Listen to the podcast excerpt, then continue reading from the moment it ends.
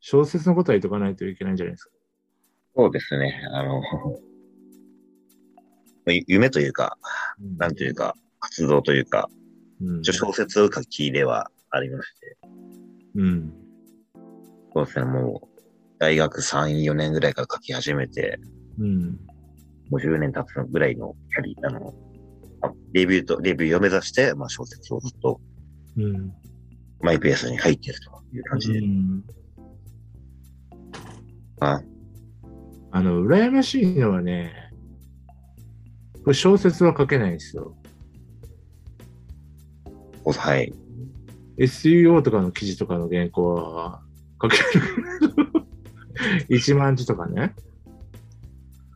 あの、あんまり、なんていうのかな。そう、えっとね、フィクションを書けない。フィクションどうか、どう、何をどう書いていいかわからない、フィクションは。ああ、はい。いや、フィクションを書く人からすれば、別に手法とか、何だっていいんだよってもしかしたら言われるかもしれないんだけど、なフィクションは何をどう書いていいのか全くわからない。僕も最初はなんか、試しに書いてみたら、うん。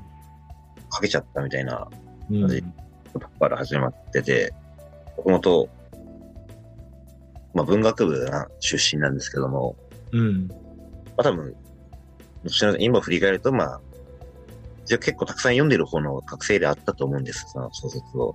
うん。で、読んでるけど、まあ、書かず、うん。読んでて、まあ、その、表現したいけど、何もすることがないやった時に、うん。まあ、じゃあ小説でも書くか、みたいなうん。ノリで、うん。まあ、ちょうどうちのその大学っていうのは、その論文だけじゃなくて、卒業制作みたいな、うん。 OK なところで、まあ、ある種半分、美大的な部分もあるようなうん。大学でして、で、あの、大学というか、ところでして、うん。うん。まあ、その卒業制作で、まあ、じゃあ小説でも書くかと思って、うん。書いてみたら、うん。なんか書けたし、うん。あなんか意外と書けんじゃんと思ってたら、それをすごく評価されて、はい。あの、せっかくこの大学の先生たちに、すごいですね。まあ、なんかそういうあるんですよね。なんか最卒論とか卒業制作の最優秀賞とかそういうものがあって、うん。それはある、あるでしょう。取ったんですか 取って、マジですかそれは初耳だ。取って、で、なであの、取ったら、あの、何をするかっていうと、まあなんか、記念の時計とかもらえたりとかする んですけど、卒業式の時に、なんだろう、学生代表みたいな感じで、なんか、うん。一名がこう、まあ、登壇して、なんか、症なんか症状みたいなのを、要はうん。全員分のは代い。表、あなた、あなたたちを卒業しましたよみたいなはい。ものをこうもらうんですけど、はいそういう仕事があるんですけども、はい。僕その時、あの、留年が決まりまして、その、留年っていうのはその何かっていうと、単位を取り切ったんだけど、うん。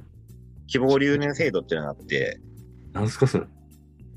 要はその、希望したら留年させてくれるっていう制度があって、うん。何か、数々何かっていうと、要は、しそれで新卒の称号を得たままになるっていうか、ああ、新卒という資格を持ったまま卒業を保留するっていうことですかそうですね。あの、 その時はまだまともに会社にで勤務しようっていううん。姿勢だけは見せた時期なんで、なんだろうね。だから僕多分、多分史上初だと思うんですよね。あの、卒業制作、あ要は卒論とかので、もう、最優秀賞を取って卒業しなかった、多分。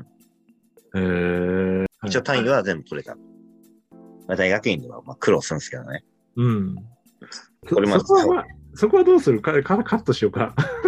まあ、そこはまあ、があの、要は、ダイジェストで言うと、まあ、大学院で、また、その先生と揉めて、うん。揉めて、まうあ、ん。 2年で卒業できるところをいろいろやり直しになって、うん。あの、4年も通うことになりまして、あの、ええ4年通って、でもうん、その結果、うん。る小説制作する大学院生なんて、うん。異端も異端というか、そら、そうっすよね。結果それで普通の研究とかもちゃんとやるようになって、うん。まあいい修論は書けなかったですけど、うん時間でも、それで逆に言うと、僕はその大学院生と大学院という中の世界を知って、うん。研究の仕方も、まあ、曲がりなりに、うん。まあ、抑えたというか、うん、その、知ることができて、なんか、うん読書の質も上がったかなっていう、なんか結果、うん。 20代という時間時間を、膨大に使って、それはややったかな。うん。結果、オーライかなっていう。うん。あ、じゃあ、相当アウトプットしてたんですね。んなんですか相当アウトプットしてたんですね。僕、1週間に1回とかって、さっき聞いたじゃないですか。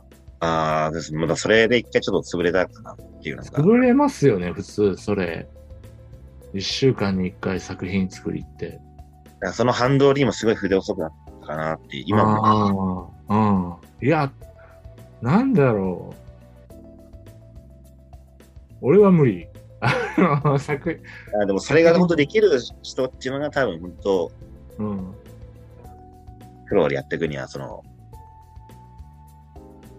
もうガンガン書ける人、書いたものが作品になる人みたいな。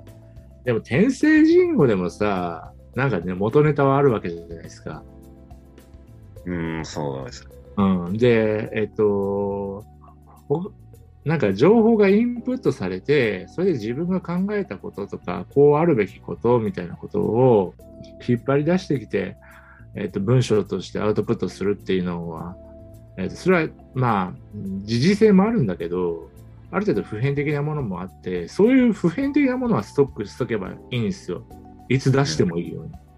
で、基本は時時事的なあのイベントに対して反応してあのかかかけ書けばいいんでうんなんかその何もなく小説しかも小説フィクションでしょまあ、言うとも、そノンのフィク先シ生ョはン小小説系の先生だったんで、なんか、うん周りのなんか、起きたこととか、過去の子供時代の話とか、うんそういうことを元ネタにはしてはいましたけどね。うんコンセプトと手法、テーマぐらいが決まれば、あとはやっぱり実際作ってしまわないと再現してもらえないから、特にこのポッドキャストはそれを持って、まあメタルさんでしたけど、あの、エピソード0はね、ガガガガガってやっちゃいましたね。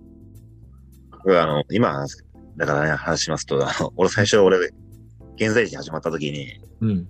何が始まったんだみたいな、ちょっと俺、つ最初ついていけてなかったんですよね。だ あかられ聞いたじ ゃないですか。ついてきてますかって。いや、まあ、それ、それ、だからもう、ついてきてませんって、それ言えないなと思って、ついてきます。いやついてきますって言うと。急にな んか、あのいやびっくりしました。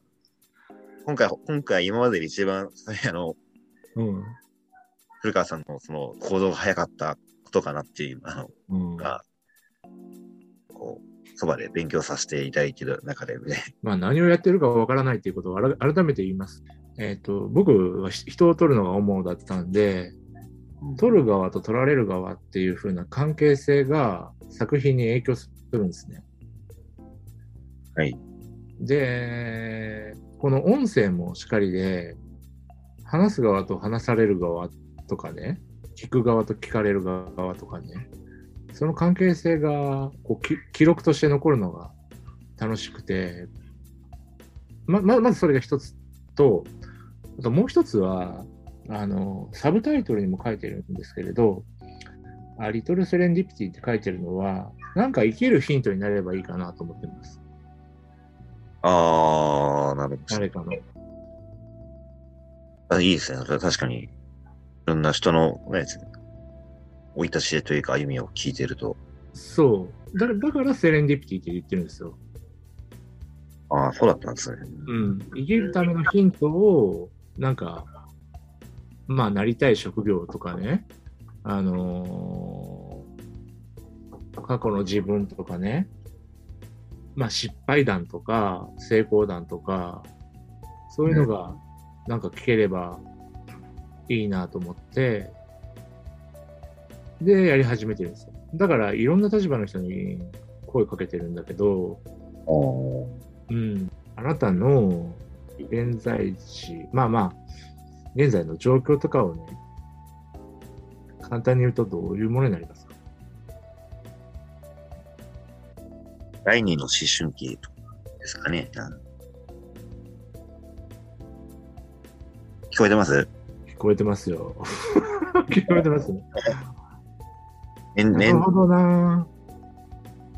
なんかまあ年齢的にも今33なんですけど、2で割ったら17歳で、うん。ちょうど2回目の、その、2回目の要は17歳ぐらいの時期だろうと、人生2回目の。うん。ああ。人の一生を二十歳とするならって話ですけど。